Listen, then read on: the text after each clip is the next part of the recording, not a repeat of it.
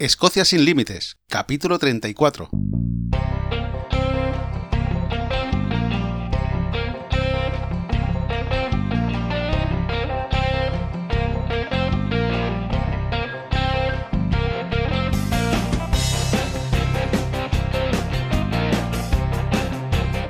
Bienvenidos a Escocia sin Límites, el podcast para los amantes de Escocia, donde hablamos sobre historia, lugares de interés, rutas y muchísimas cosas más. Para todos aquellos que estáis interesados en conocer, en venir a Escocia, o para los que ya vinisteis y estáis deseando volver, porque Escocia es así, Escocia te atrapa.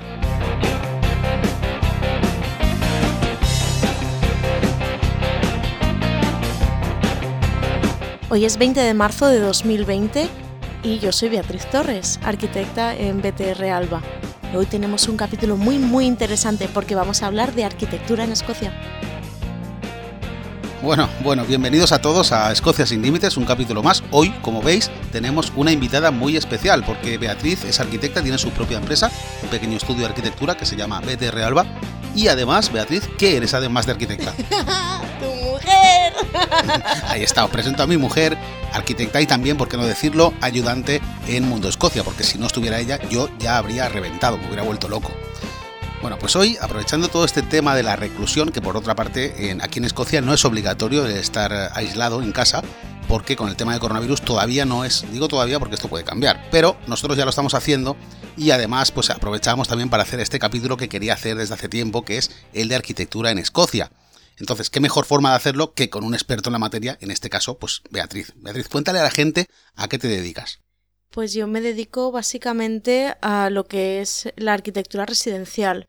Cojo clientes particulares que quieren hacer cambios en sus casas y les hago reformas, extensiones, ampliamos por el lado, hacemos una planta más, hacia atrás, hacemos cambios para al final conseguir lo que ellos quieren sin tener que mudarse de barrio. Y una de las cosas que nos llamó la atención cuando vinimos a Escocia fue esto, ¿no? Que la gente suele vivir en casas unifamiliares y no vive, digamos, en pisos, como por ejemplo en Madrid, Barcelona, en ciudades españolas, que esto es lo normal, vivir en pisos. Porque las ciudades aquí en Escocia son ciudades horizontales, no ciudades verticales. Hay mucha extensión de terreno, entonces no es necesario apilar a toda la gente en, en edificios altos. En los centros que son de ciudad sí, pero porque antiguamente han sido así siempre, pero lo que han sido las extensiones, pues son barrios residenciales, básicamente. Claro, además es que aquí eh, la gente tiene su propio jardín. Es decir, da igual que tengas un piso o que tengas una casa, siempre tienes tu parte de jardín. Eh, en el caso de tener un piso tienes tu parte de jardín, pero en el caso de tener una casa tienes tu jardín privado también. Sí, sí, de hecho es muy curioso porque no hay una ley escrita que diga que necesitas X metros cuadrados, pero cuando vas a presentar una ampliación de una casa o incluso una ampliación de un piso de planta baja al ayuntamiento, pues siempre te miran que por lo menos tengas un mínimo de 25 metros cuadrados de, de zona exterior. Y hay ciertas zonas en el centro de la ciudad donde originalmente no tenían jardines privados, entonces se dio esos jardines públicos, se le dieron a esas casas. Ahora son jardines privados también. Hay una verja con un candado y, y bueno, solo pueden entrar las personas que viven ahí, los residentes. Exacto, se ve muy claramente en Queen Street, por ejemplo, ¿no? Que el parque que era público antiguamente, pues ahora es privado para que toda esa gente que vive allí pues pueda tener su, su pequeño jardín privado, que en este caso no es pequeño, es un parque público, ¿no? Exacto. Eso en las fincas que están, están muy juntas, en las que ya son un poquito posteriores, pues ya se hizo lo que es el patio de manzana que, que casi todos conocen y ya se hizo la partición en pequeñas áreas y cada área pertenece a uno de los vecinos. Sí, independientemente además de, del tipo de construcción, si es una casa o es un piso, lo que sí que es diferente es la forma de construir, ¿no? Eh, Hay muchas diferencias entre la forma de construir de aquí y la forma de construir, por ejemplo, de España. Sí, es completamente diferente. De hecho, aquí no hay normativa. O sea, no hay normativa, la gente en su casa puede hacer lo que quiera. En teoría sí. En teoría puedes hacer lo que quieras. Hay guías. Entonces tú tienes unas guías para una zona de, bueno, que se llama Conservation Area. Hay otras guías especiales para edificios protegidos y hay guías para zonas generales. Tú puedes seguir esas guías, pero si no quieres seguir la guía, siempre que lo justifiques y la persona que te está revisando tu proyecto le parezca bien, pues adelante, mira el Parlamento. El Parlamento del catalán Enric Miralles, ¿no? Que está allí en el centro de la ciudad y desentona totalmente con lo que hay allí. Completamente. O sea, no tiene nada que ver con lo que hay ahí. El, el Parlamento está al final de la Royal Mile, que está, eh, bueno, es el eje central de Old Town, edificios del siglo XVI, justo enfrente del Palacio de Holyrood, del Palacio de la Reina, y te plantan ahí un edificio modernísimo y bueno, en realidad a alguien le pareció buena idea y ahí está construido. Ya, ya, pero hay mucha gente que se quejó porque cambiaba radicalmente todo lo que era el entorno de la zona con este edificio. Hay mucha gente que considera que se tenía que haber hecho un edificio similar a lo que había ahí, o similar a lo que hay alrededor. En cambio, otras personas consideran que es un símbolo de cómo Edimburgo y Escocia en general es capaz de llevar lo que es la antigüedad y la historia con la modernidad. O sea, eh, son capaces de coexistir. Muchas veces vas por el centro y ves edificios que tienen extensiones hechas, edificios importantes, y es un edificio antiquísimo y la extensión del piso de arriba es toda de cristal. Y al principio dices, ostras, no, no pega. Pero luego lo piensas y dices, bueno, sí que pega. Es que es muy de la cultura escocesa el, coexistir. Claro, hablamos de Newtown, Old Town, son zonas, es la zona de hecho más céntrica de la ciudad y más antigua. De hecho, eh, toda esta zona es patrimonio de la humanidad desde 1995, Newtown y Old Town. Pero es que además, en la zona de Newtown, por ejemplo, en todos estos pisos que hay, si se rompe una ventana que son todas iguales, pues yo creo que hay que poner la misma ventana que había, porque es que no hay ninguna que desentone, ¿no? Esto es cierto, hay que, hay que poner exactamente la misma ventana que había si se rompe la que hay. Completamente. Además de poner la ventana exactamente como la que hay, aunque puedes utilizar mejores materiales para lo que es el vidrio, para que no haya tanta pérdida energética, tienes que presentar un proyecto al ayuntamiento que te tiene que aprobar para decirles, señores, quiero cambiar estas ventanas. No se preocupen que voy a poner las mismas, pero te lo tienen que aprobar, tienes que tener un papelito del ayuntamiento firmado. Claro, es por eso que visitar el centro de Edimburgo es prácticamente hacer un viaje en el tiempo dos o tres siglos atrás. Sí, yo creo que hace muchos centenares de años, pues tendría más o menos el mismo aspecto. Tuvo que ser muy parecido a lo que es ahora, pero yo me lo imagino, digamos, con el suelo con tierra en lugar de asfalto y en lugar de haber coches, pues me lo imagino con carros de caballos, ¿no? Y es que cuando James Craig, que es el arquitecto que propone esta ampliación de la ciudad, se lo propone al council, al ayuntamiento, pues lo que, lo que hace es conseguir que los ricos, digamos, la gente con más recursos económicos, salga de Old Town, que está totalmente saturada, y digamos, pues se cree una zona de amplitud y de luz y de edificios grandes, que en realidad no dejan de ser pisos, ¿no? Claro, estamos hablando de finales del siglo XVII, donde en Old Town están todos los edificios muy juntos, no hay ventilación, no hay iluminación, la gente está hacinada y ya llega un momento en el que no es salubre.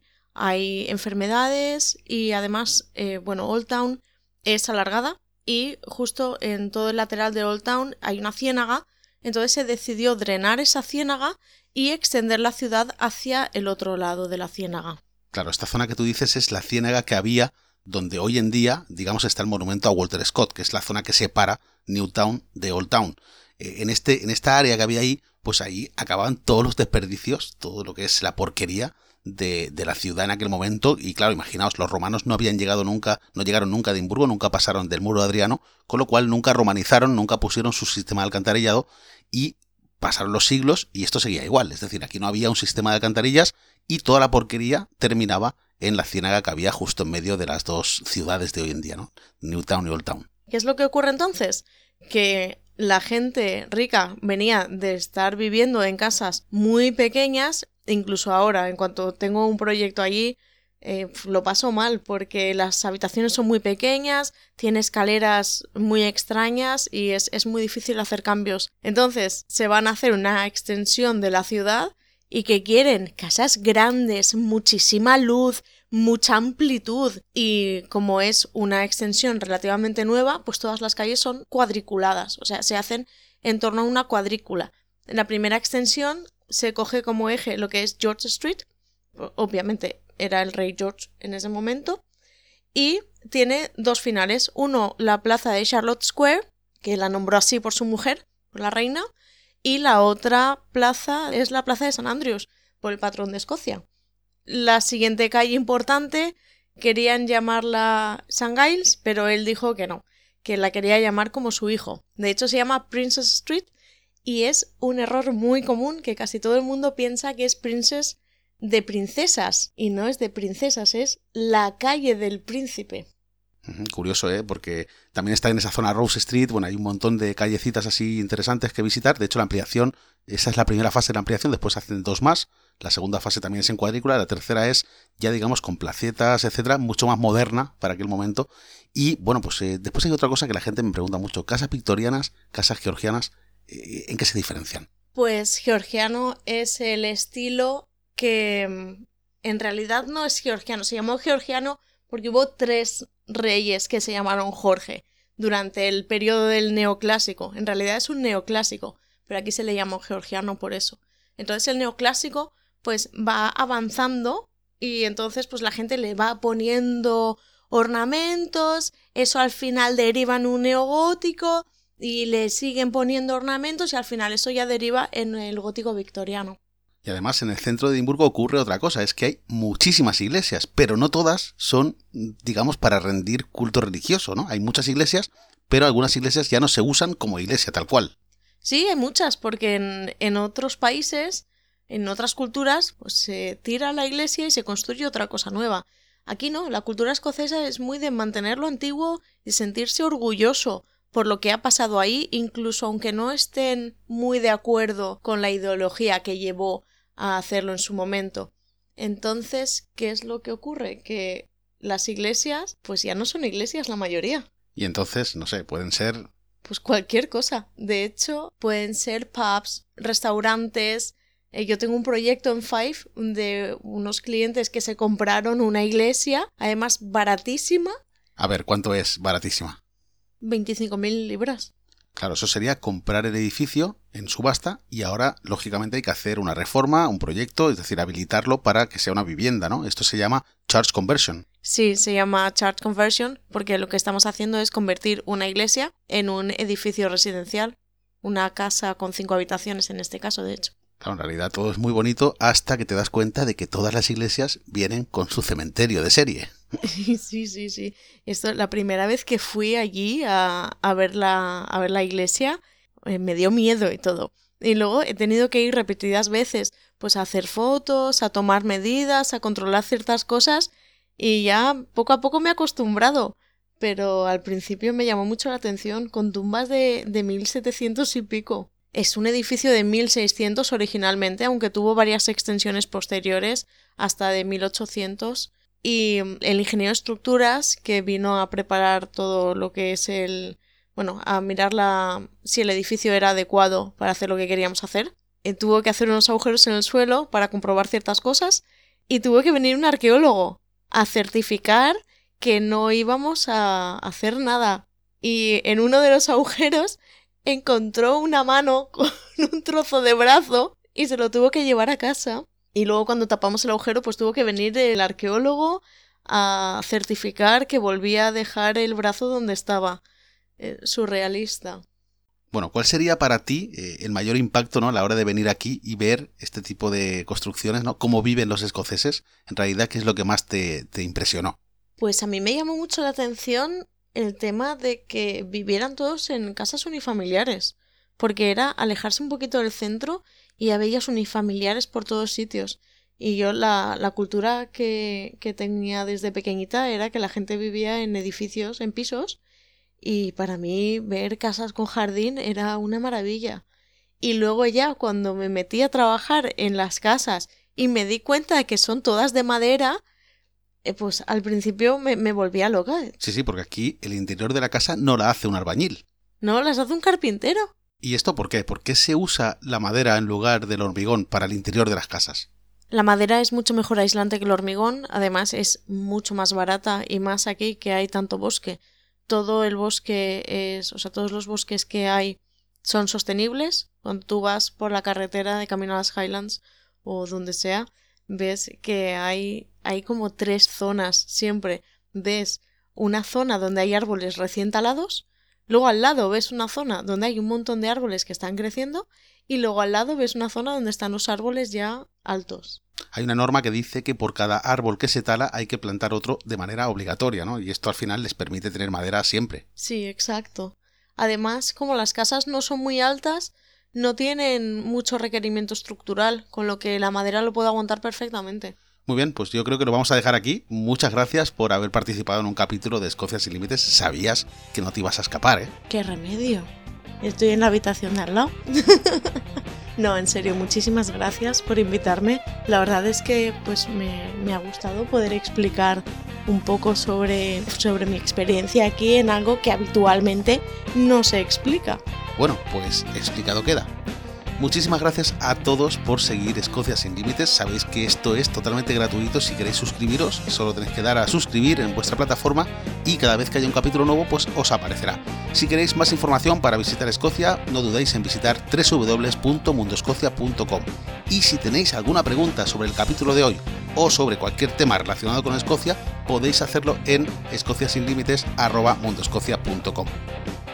De nuevo, muchas gracias a todos y que paséis un buen día y un buen fin de semana.